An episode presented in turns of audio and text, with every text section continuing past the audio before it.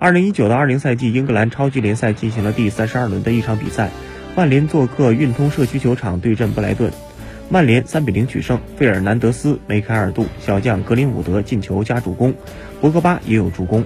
本场后，曼联积五十二分，超越狼队，重新回到第五。两队在英超只有五次交锋，曼联三胜两负。曼联输球都是在客场，而赢球都是在主场。